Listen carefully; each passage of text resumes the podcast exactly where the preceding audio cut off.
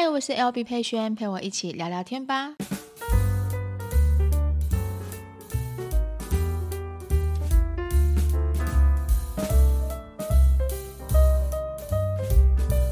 Hello，大家，今天是三月二十九号，星期三的 Podcast。三月底应该这样算是第一最后一天，对不对？星期五的话就已经是四月份了。嗯嗯，今天的声音有个特别来宾来了，Yes，就是我们的三宝爸，掌声欢迎，跟大家 say hello 吧。Hello，我又来了。你可以多 talk 一点。哎，你好像没有真正的自我介绍，像你知道我一开始以前的时候。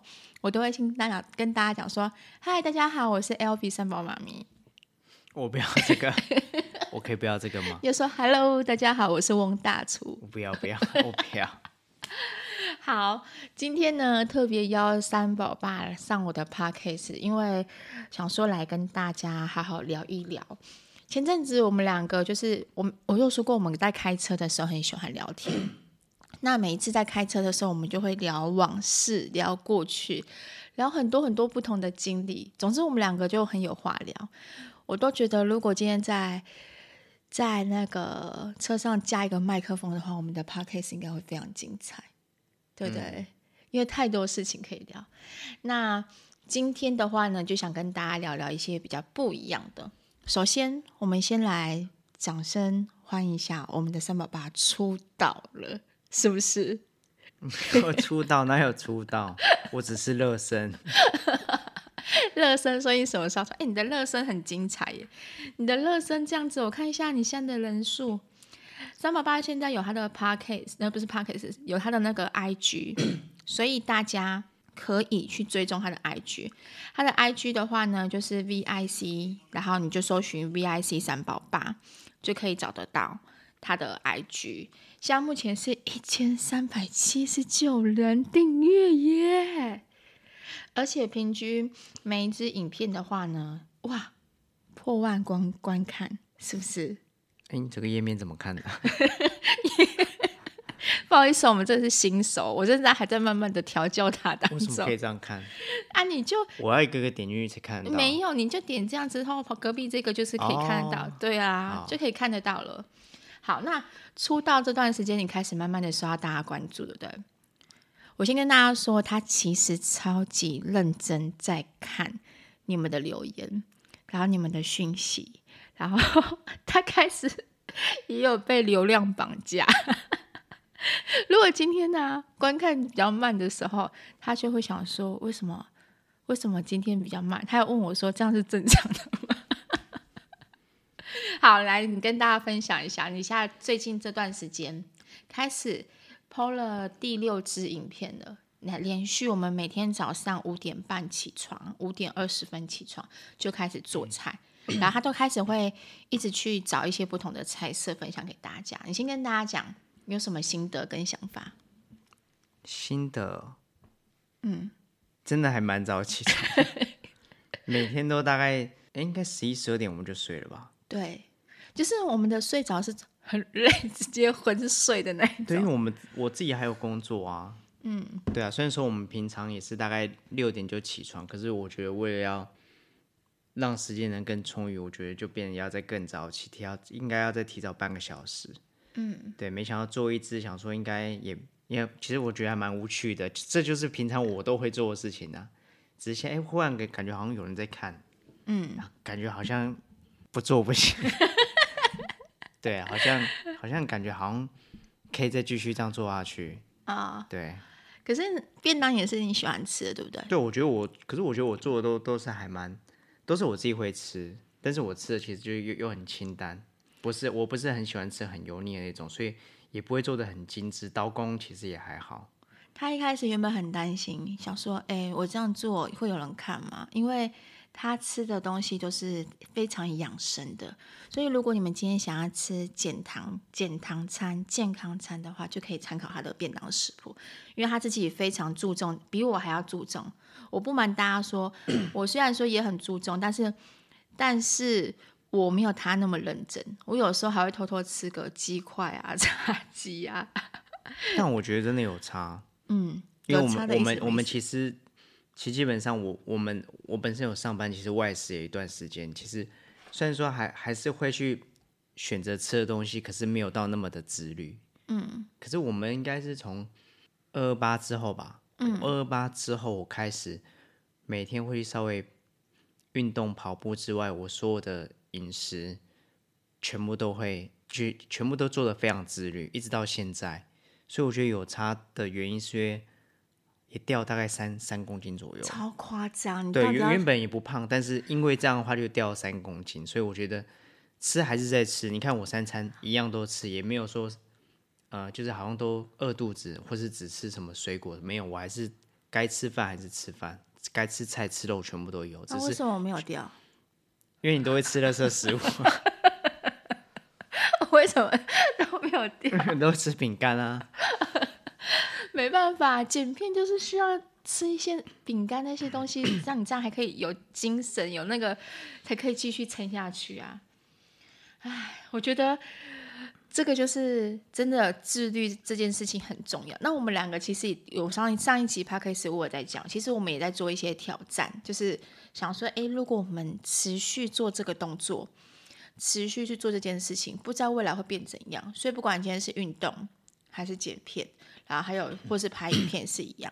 他每天这样子五点半起床，真的比我们我们平常没有那么早起来过。可是坦白说，我觉得五点半起床，然后做那个便当，然后一样再带三宝他们去上课，然后我再去上班，这样持续下来，好像其实也没有因为这样真的变得更累。嗯，我觉得好像其实还好，因为我们其实也不会太晚。粉丝的动力。没有没有没有，因为我们也不会，我也不会太晚睡。我觉得大概十一、十二点，或是有时候十一点多就睡。其实我觉得没有，我觉得你要讲老实话，你要跟大家讲老实话。你私底下都怎么跟我讲？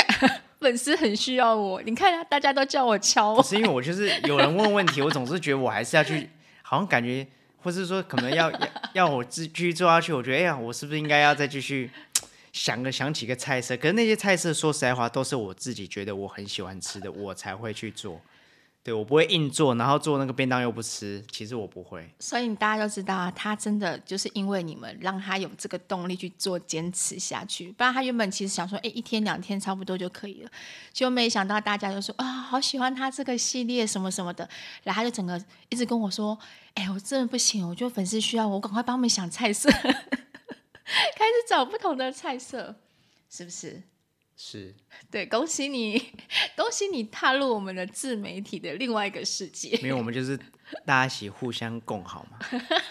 对。那你觉得这个转变对你未来会有什么影响？我不知道，我没有想那么多，哎，目前没有想那么多，就做就对了。我只是觉得说，好像让每天的，就是每天过更充实吧。嗯嗯嗯，对啊，而且而且，我觉得做那么多事。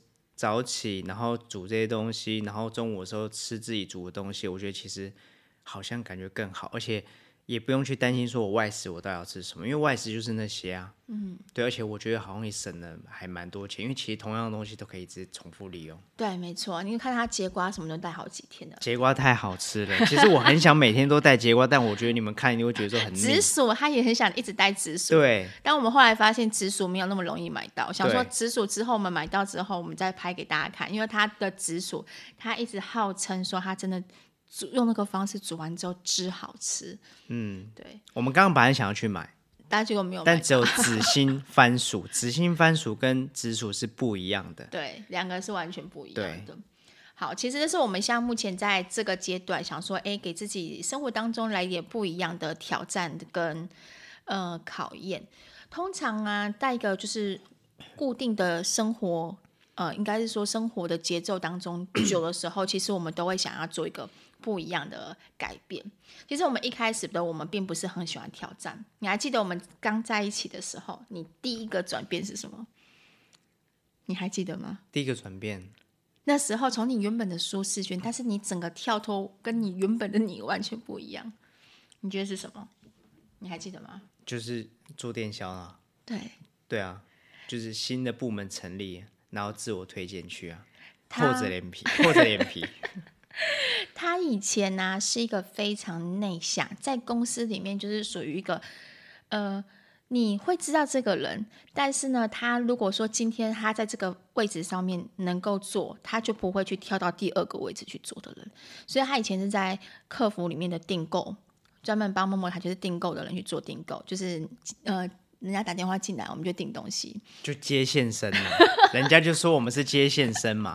应该以前的主管都听不到，他们说我们就是接线生啊，不要这样讲，哎、欸，没有这样讲，不能没有不能讲没有价值。我们当初也没有没有，那是他讲我们没有价值，我觉得我们很有价值。对，然后他那时候就是在那个环境里面，他就是不会想要去转换。那呃，客服里面有分订购部、客呃售后服务部跟后面的后后什么作支，就作业作业支援部。所以他有很多种感单位，可是他完全不会想要跳单位。然后后来因为跟我在一起，快点，你跟跟大家讲有什么？为什么会让你想要这样子转变？快点！我们那时候公司开了一个新的部门，就是他就号召说，大家说可以来个新的保险电销部。可是因为大家都不去，因为大家就是不懂保险，然后对于保险的东西就觉得我为什么要过去？可是。那时候我想说，没关系，我可以去，因为我看在那时候他，嗯、呃，老板说一句话说，如果你今天想赚钱，就可以来这个部门，就可以来这个部门这样子。然后我就我就过去了，我那时候还举手说，我我想要一个月赚十万块钱。然后结果后来过没几天，这个人就换了西装，然后呢，顶着一个爆炸头，自己去找老板。那时候你有很紧张吗？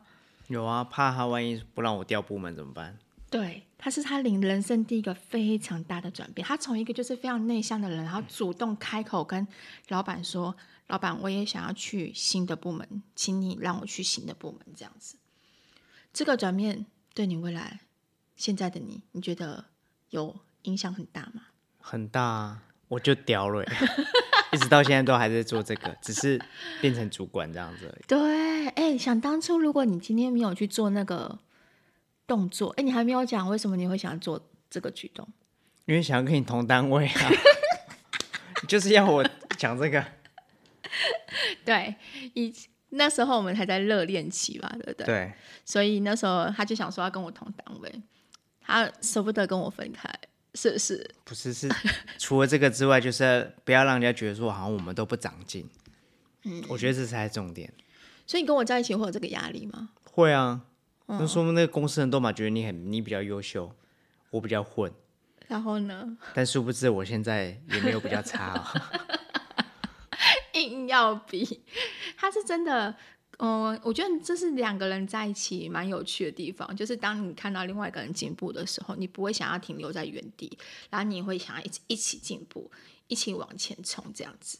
然后后来，我们两个就去了电销的保险电销部门，在那个部门待了一段时间，也赚了钱，有吗？对不对？有，我们那时候也有存到一点点钱，对，嗯，有存到基金。后来我们第二个挑战应该是一起一起离开公司，嗯，对，然后我们就去做外勤的业务。那外勤的业务我们做了大概两年多，保险外勤的业务。老实说，那是我们两个最最最最最辛苦的时候，就是很辛苦。然后，呃、你们都你们应该知道，外勤业务是没有底薪的吧？保险外勤业务没有底薪，对。然后我们两个又很不服输，就是我要怎么讲？你你应该你应该知道，在我们印象最最最没钱的时候，让你最印象的是什么时候？最辛苦的时候？就那段时间呢、啊？嗯，做外勤那段时间，你有什么让你印象深刻的？在做外勤的时候，印象深刻哦。最没钱，最没钱，最没钱又不能往外跑，嗯，又不能一直又不能一直约朋友，因为出去就是所有的开销都必须要自己出，嗯，而且付出了还不一定会有，还不一定会得到什么。对对，因为我呃保险外勤，你出门就是开始要花油钱，然后跟。约客人吃饭，你就要请客人吃饭，然后有的时候还要还要请客人喝饮料，对不对？然后逢年过节的时候，你还要花钱准备一些什么年历呀、啊，什么什么什么的。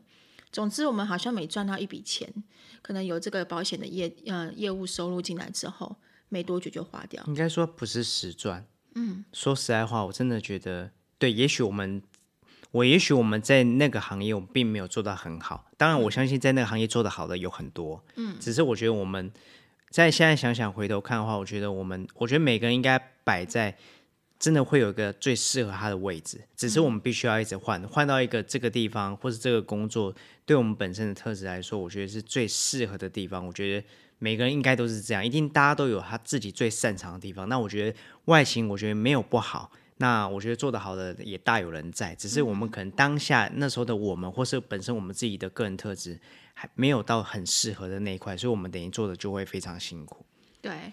其实这个个人的特质有一点点像是，就是我我讲直白一点，我很喜欢跟别人分享东西，分享这个商品的好处，分享这个东西的好，但是，呃，我很不喜欢那一种推销别人的感觉，嗯，强迫，或是应该是说，我觉得我们没办法做得好的原因，是因为坦白讲，我们我们会觉得说，好像今天。会做这件事是有目的去接近他们的时候，我就觉得我没办法做得很自然。对，对就像就像我觉得现在坦白说，就像我现在在做，比如说我们呃，我就是做个便当，那只是在做我日常会做的事情。那我做这件事并没有任何的目的性，我只是觉得第一个，我我可能为了我自己这段时间当中，我可能为期三个月，我想要瘦身。嗯，那瘦身，我想要让自己的身体体态更好。这是我自己想要自己的，我的目的在于这边，而不是有其他什么像会有那个呃，就是就是呃，就是赚钱那种利，并不是。所以我在做这件事的时候，我就会特别有动力，而且特别的自然，那就是我原本会做的事情。可是我觉得在做外勤的时候，我觉得不管怎么样，你就是必须要把你的商品推出去。所以当就算你不是有这种心态的时候，但是一切都会变成，反正你最后的目的就是希望你可以去把你的商品。卖出去，对。那因为这样子，我就觉得我做的每一个步骤，我们讲的每一句话，我就会觉得特别的不自然。对，就好像要 say 过一样。对我，我不喜欢。那当然跟我们现在就是我自己本身，我们现在我的本业后来做电话行销，我觉得那我觉得可以切割的非常清楚，是因为我一通电话出去，我就是直接就是我要讲产品，我不用跟你继续可能就是套交情，情，或是套人情，或是其实明明就单纯只是朋友，但是。毕竟我的工作还在，我最后还是必须要跟他讲那个，但是我觉得那感觉会非常不一样，所以我，我、觉得我我比较不适合做于，比如说可能对于认识的，或是对于好朋友，然后因为我的工作关系，或是可能主管要求我去跟他做这个推销的东西，我可能在那一块我就觉得我过不了那一关。那那时候为什么我们两个会想要做外勤啊？就年轻，不懂事，不懂，应该说不够认识自己。那我觉得也也不能说在那两年就是好像就浪费掉，其实也不是，是也是透过那两年让我们更认识自己的。嗯、我觉得特长在哪边，更适合跟不适合，我觉得那个也是有很大帮助。而且在那两年当中，其实我们看过很多各式各样的人，就是什么人都有，也有骗过我们两个人都有，所以其实你反而更懂得人性在哪边，对。然后后来，这是刚刚说第二个第二个我们的挑战嘛，就是离开自己舒适圈，我们的转变阶段。第三个转变阶段就是后来我们有了小孩子，结婚，这是我们人生当中的第三个转变。就我发现，我们每一次的转变都好像是在挑战自己，我们就必须得要摆脱原本的习惯跟生活模式，然后完全的重新的去做调整。然后那时候我们就决定说，如果今天呃，就是已经有小孩子了，那我们就不能再去做外勤这个工作，因为外勤是没有底薪的，我们不可能让小孩子饿到。然后我们两个其实又是属于那种不喜欢开口跟家里面的人拿钱的人，我们都是靠自己，所以他蛮牺牲的。那时候他就想说，好，那他就回去继续去做电销，因为他只能选择有业绩的工作，他就回了电话行销。但他那时候回去的第一年吧。我记得那时候你还有点抗拒，对不对？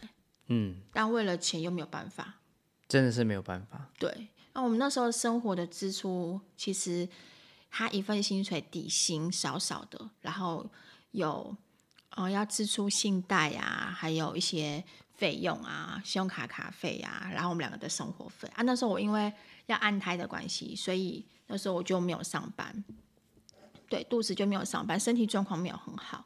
对，那那个阶段，你觉得让你印象最深刻的什么事情？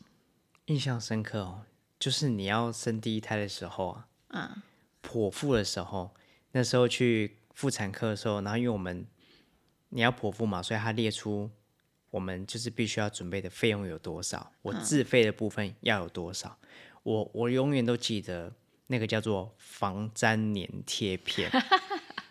防粘粘贴片为了让你剖七到的肚子，它的缝合、它的一个恢复的状况，它不会有长粘连的状况，所以必须额外自费那笔钱。嗯、对，那我觉得坦白讲，那时候要我额外去出那笔钱，坦白讲，我真的还我真的没有办法，我可能必须第一个，我可能就是要跟家里伸手，嗯、或者说我可能要去接。坦白讲，如果要我多付那笔钱，嗯、我真的没有办法。嗯，对，所以我觉得，但是我觉得又不想让。家里去帮我出那笔钱，所以我必须就要非常非常认真的去把电话行销这个工作做好。所以我都我都还记得，那个画面是我在我的画机上面，那时候做那个妇产科开给我的那张收据，告诉我所有的明细列出来的费用在什么时候我必须支出。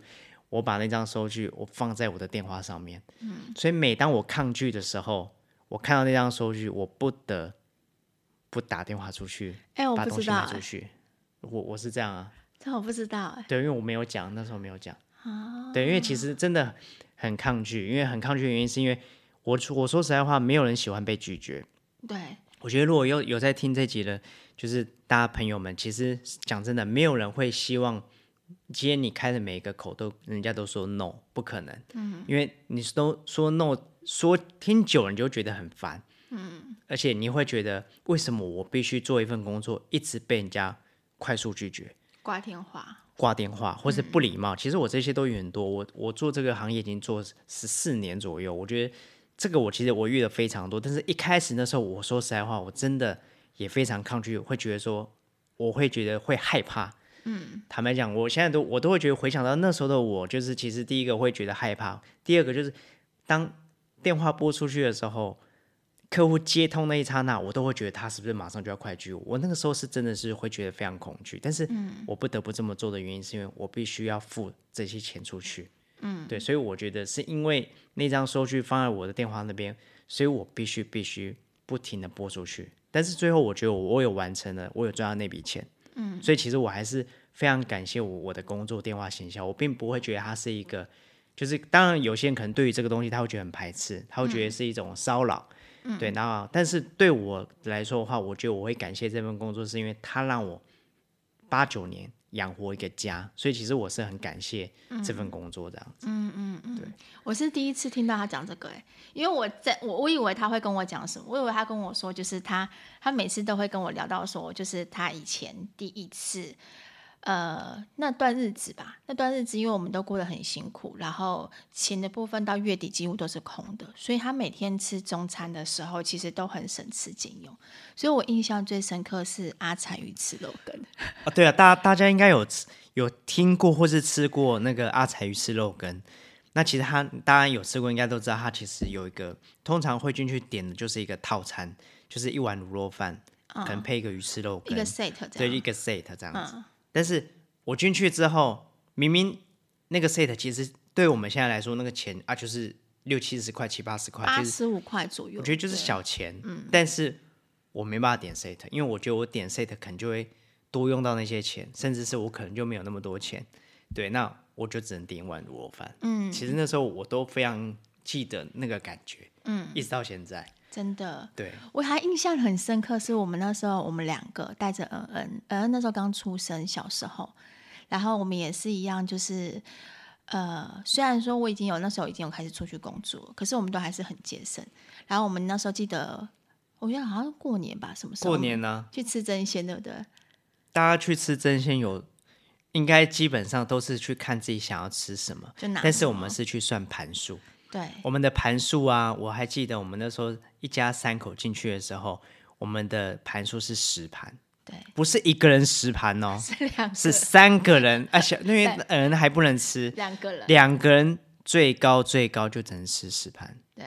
对，其实我觉得在讲这些啊，其实我不会觉得很丢脸，嗯，我只会觉得说，一个过程。就是过程，就是因为我觉得再怎么苦。嗯，就是在这时候这么低潮的，我们都这样过来了。那我觉得其实后来也没有什么事会让我们真的觉得非常的恐惧。对，就是最最最难熬、最难熬的那段时间，我觉得钱不会是应该这样讲，我们也不会让自己一直处于就是没有钱的那个状态。我们就会告想办法告诉自己说，一定要再继续往前走。因为我们不服输啊，对，我们两个就是不服输。我觉得我们可以过得更好，嗯，对，但是不是在依靠别人的情况之下，对，因为我们就是不喜欢跟人家伸手，包含我们自己各自的家人都一样，我们都是报喜不报忧啦。我觉得这应该是这样。嗯对，那个信念非常强，所以其实，所以我还说，为什么每次讲到那种辛苦那段日子的时候，其实我们两个自己就会知道说，啊，原来其实我们真的是有，呃，更苦更苦的，就是也不好意思讲出来，但是就是真的有度过那段时间。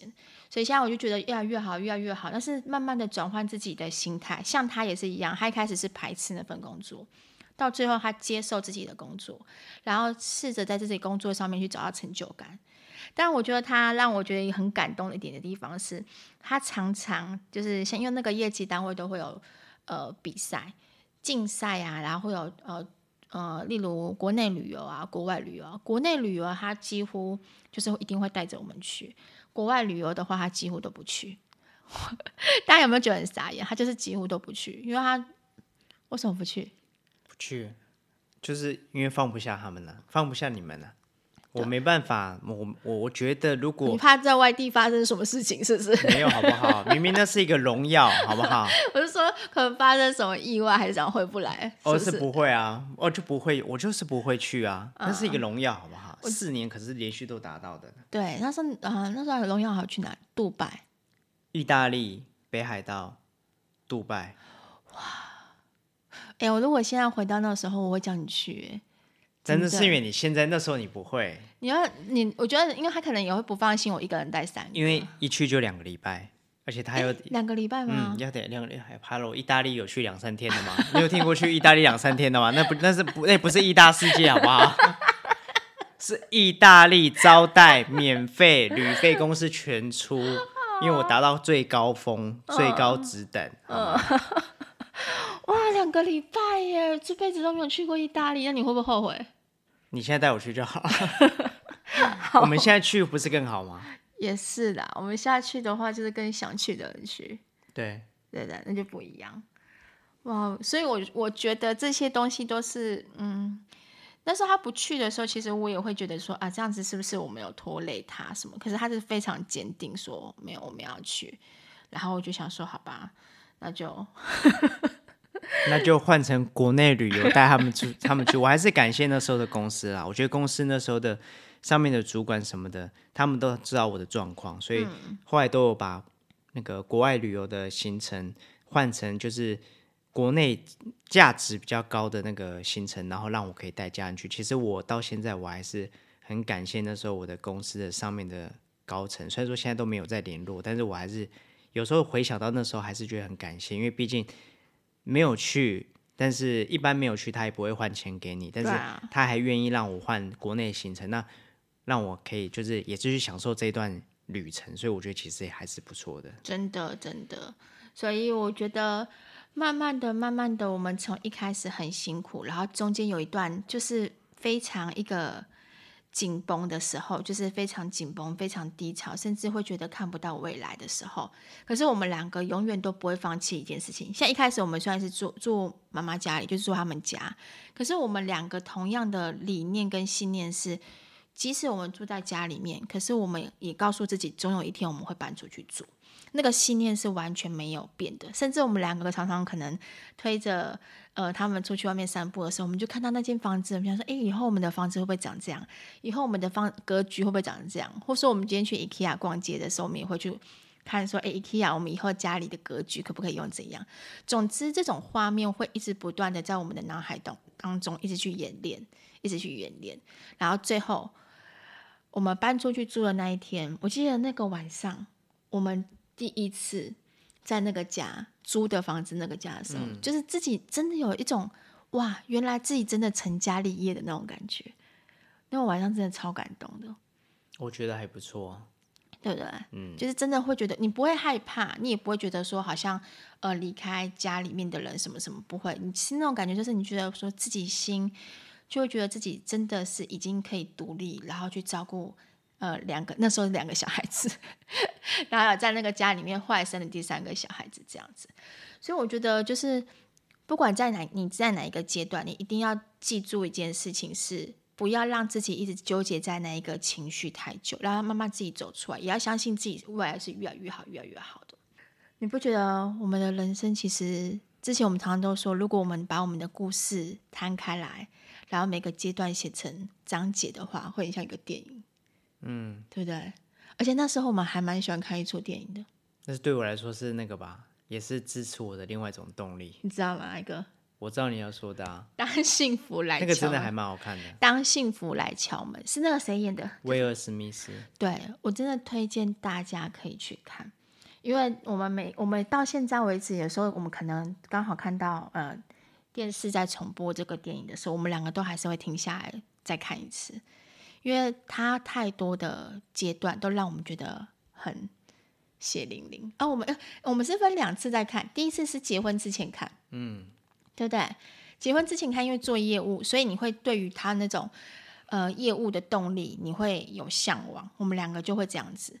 然后，但是结婚之后，因为有小孩子，所以当他带着小孩子在地铁站的厕所里面躲在那边，然后。小孩子以为是在游戏，可是爸爸其实是难过，因为他只能沦沦落到带着小孩子睡在地铁站的那种心情。我们两个真的看了之后就觉得，虽然说我们没有住在地铁站，真的是没有，那那就是那种那种感觉，就是他就是不放弃的那种那个意志力。对，对我觉得那个那个也，那再加上他翻那个那个什么。电话簿在拨打被拒绝那个时候，我就特别有感觉，那就是我的工作啊。对对对对对，我的工，所以所以我觉得看到那一部啊，其实到现在，如果他真的有时候可能那个电影或什么的，他出现的时候，其实我还是会想要看一下那些桥段，因为那时候看跟现在看感觉会不同。嗯，那时候那时候看是真的是那是另外一种动力，告诉自己说他做得到，我应该也做得到。那现在看到只会觉得说哇，真的我们那个过程。也真的很长一段时间。你看，我们如果我们这样回退的话，我们现在结婚加在一起十六年的时间，嗯，然后如果回推我们在一起那四年，后面我才转变电话行销，其实我，我大概也做到今年也大概十二年多，其实真的也是蛮长一段时间，嗯，真的很长，对，而且很有毅力，真的，真的有毅力，然后又。他在里面，他从我刚刚有说，他从一开始排斥，然后到自己给，后来慢慢一直给自己目标，然后到上台领奖，然后他开始找到自己在这份工作里面的成就感。对，那个成就感是他自己给予他自己的，然后完成他自己的目标。所以其实他上台的那一刹那的时候，我真的觉得替他觉得很骄傲。那我觉得我们两个还蛮相处蛮妙的一个地方是，不管今天他在他人生。骄傲，呃呃，高峰期的时候，台上的时候，其实我们底下的身边的家人都是非常的祝福他，然后以他为荣。那当我离开了就是全职妈妈的角色，然后开始有自己份这份工作，找到自己的事业的时候，他的角色就会变化成回来是呃支持我的那一个。因为我知道很多曾经有人跟我讲过啦，曾经有人跟我说过，说其实夫妻在一起的时候。如果今天太太太强势，就是太太太成功的话，有些先生就会就会变得很很吃醋啊，就脸拉不下来，什么什么什么。所以其实我已经接到不少很多人对我跟我说：“哎，你要小心哦，到时候你先生会怎样怎样。”但我一直说不会，因为我们两个是一路应该不会啊，对不对？会怎样？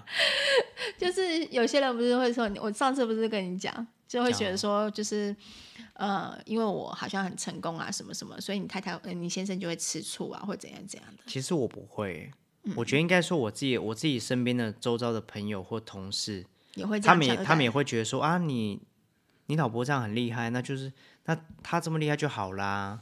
那他甚至是也会觉得说，那那你干嘛那么辛苦？他那么厉害就好。但是对我来说，我不会，我不是一个就是好像另外一半很很。比如说他可能收入提高了，或是说他可能现在有点成就了，那我就可以摆烂我自己，我我不会，因为刚刚有跟大家讲吗，我就是 不服输那个，我们不是输不起，我们只是不服输，这两个我还是觉得是不一样的，对，不一样，应该是说看着对方成长的时候，其实我们也会想要跟着成长，我们不会想要在原地。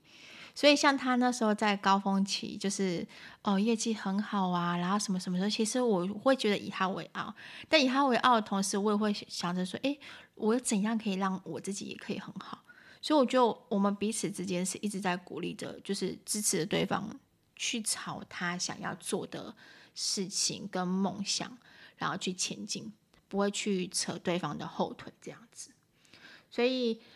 真的推荐大家可以看那一出《当幸福来敲门》，那个这个是真实事件的哦。他这一出戏里面的事情是真实事件的演出，所以我觉得这是很值得大家看完之后会觉得自己的热情跟感动会满满的。那其实人生走到每个阶段，我们好像有有的时候你会觉得当下是谷底，真的很糟。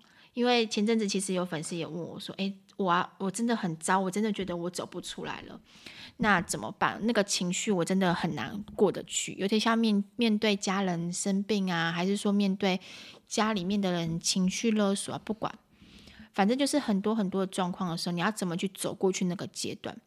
但不管怎么样，当下的你可能很难踏出去，可是你要一定要告诉自己是不能放弃，你要学习会去转念。你要把自己脱离当下那个负面的压力跟情绪，你才可以迎接新的开始。其实我们两个因为一路走来，我们两个的个性跟很多事情，就是那个成长的过程，虽然说不是在同一个时间成长，但是我们重叠在一起的时候，其实有很多一些类似的一些呃心情跟经验。所以，嗯、像我们每次在婚姻当中。遇到一些事情，我们当以为我们要好转的时候，就接二连三，我们家里又发生事情，又发生意外。所以我其实之前跟三宝爸说，如果今天我们要拍一集，我们跟大家分享我们的心路历程的时候，你跟我说什么？你还记得吗？有点有点忘了。我那时候不跟你说，哎，我们要拍，要不要找你来拍？我们拍一集，要讲我们的心路历程。你那时候你不是说三天三夜讲不完啊？真的三天三夜讲不完的，因为太多个阶段了，就是有最低潮的阶段，而且那个低潮的阶段是，你不是两简单一两个字，或是简单叙述一件事情就过了。那最最辛苦，也是让我们觉得心里受伤最大的，应该是前五年。前五年的时候遇到，就是我奶奶过世，我爸爸过世，后来接下来是他爸爸过世，我妈妈过世，就是能够在短时间之内遇到家里面真的人就这样走了，然后感觉我记得那时候很难过是，是我我真的很不想讲这句话，应该没有人像我们办丧事办到这么的，就是那个像接龙一样，对，那种感觉真的很不舒服，你已经。清楚完全知道下面的流程是什么，然后你已经清楚知道后面要干嘛，但你根本不希望这样子。应该是说那个接二连三到会怕，对，真的会怕。你所谓的怕，竟然是会怕那个过程，因为你都知道你一直在走，嗯，一直在一二三四头七，一二三四头七，一直在做这件事，而且是不同的人，嗯，对，所以我觉得那几年其实我觉得真的是。目前我周遭应该都还没有这种人，我的朋友什么的，当然这样是最好的。但我觉得我们我们遇到了，对。然后一开始我们也是走不出那段时间，然后后来慢慢的、慢慢的，真的是时间带着我们，推着我们一直往前进，一直推着我们走，直到现在的我们。那我们其实现在还是过得很普通、很普通的生活，就是一样，就像他说的，他即使现在要出道了，深受大家的支持，但是他还是做着他日常的事情。对，好，我们今天的话呢，简单的分享一下我们的心情跟想法，然后还有这段时间我们这段这几年我们转变的一些过程。嗯、也是要跟大家分享，其实像我们今天这现在目前的这一次转变，他开始每天。会早上起床，我要开始每天要做很多省钱料理。其实这对我们来说是非常辛苦一件事情，就是我要我们要播出更多的时间。但我们现在就想说，告诉自己说，我们不要把它当做是一个辛苦的过程，我们把它当做是一个挑战的过程去去去度过。就想知道说后面会发生什么事情，就像玩游戏一样嘛。对，我自己个人我还蛮喜欢玩游戏，男生应该都是喜欢玩电玩之类的。我现在就觉得，我就把。现在我现在这件事当做在打电玩一样，嗯、就是过关嘛，那把自己等级练高一点嘛。嗯，但是我做的事情还是原本我会做的事情。对，可是我觉得我都可以这样做，我觉得应该没有人没不行，因为我很平凡。嗯、我觉得我真的蛮也蛮普通，没有什么天赋、啊、明明明明就说你自己很帅，没有，我没有说我自己很帅哦。我真的很普通。下次他说他自己很帅的时候，我帮你们拍下来。你看他自己多说自己很帅，说：“哎呀，你怎么把我拍，把我拍这么帅？怎么这么好意思？” 他就说：“哎，有人说我的手很细，很好看，怎么好这么好意思？”我手的确是蛮好看的，啊，我自己都觉得还不错。他怎么好意思呢？他都会这样子。他双子座的人格，你知道，就是现在跟你讲，他是私底下是闷骚都不行。好，总之我们现在目前正在做另外一个挑战跟转变，我们也想看看说之后我们的呃这些挑战跟转变能够给我们带来什么样的感觉或者成就感什么之类的。之后的话呢，我们可以再慢慢跟大家分享。那希望大家呢能够再多去支持一下三宝爸这位新人，我好像在介绍我自己公司家的艺人一样。多多支多多支持一下我们家的新人，可以去追踪他的 IG，他的 YouTube 频道其实已经有开放了，只是说因为他的短影片真的都很短，那我们拍的都是直视的，呃，YouTube 是都要横视的，所以其实未来如果我们可以有多一点的时间，然后他也开始学会剪片的话，我们就可以放一些横视的。影片，然后在 YouTube 上面。总之，先从 IG 开始，让他慢慢慢慢去练习这个平台，然后练习好好的怎么去在社群媒体上面可以展现自己。好，有跟大家讲推销一下，希望大家多多支持。你可以讲，像我这样子讲，请大家订阅我，关注我的频道。我讲不出口。好，那今天的 podcast 就到这边，谢谢三宝爸来我们的 podcast。如果说后续大家有想他听他跟我们分享什么内容的话，可以在底下留言让我们知道。嗯、好，那就先这样子喽，拜拜，下期见，拜拜。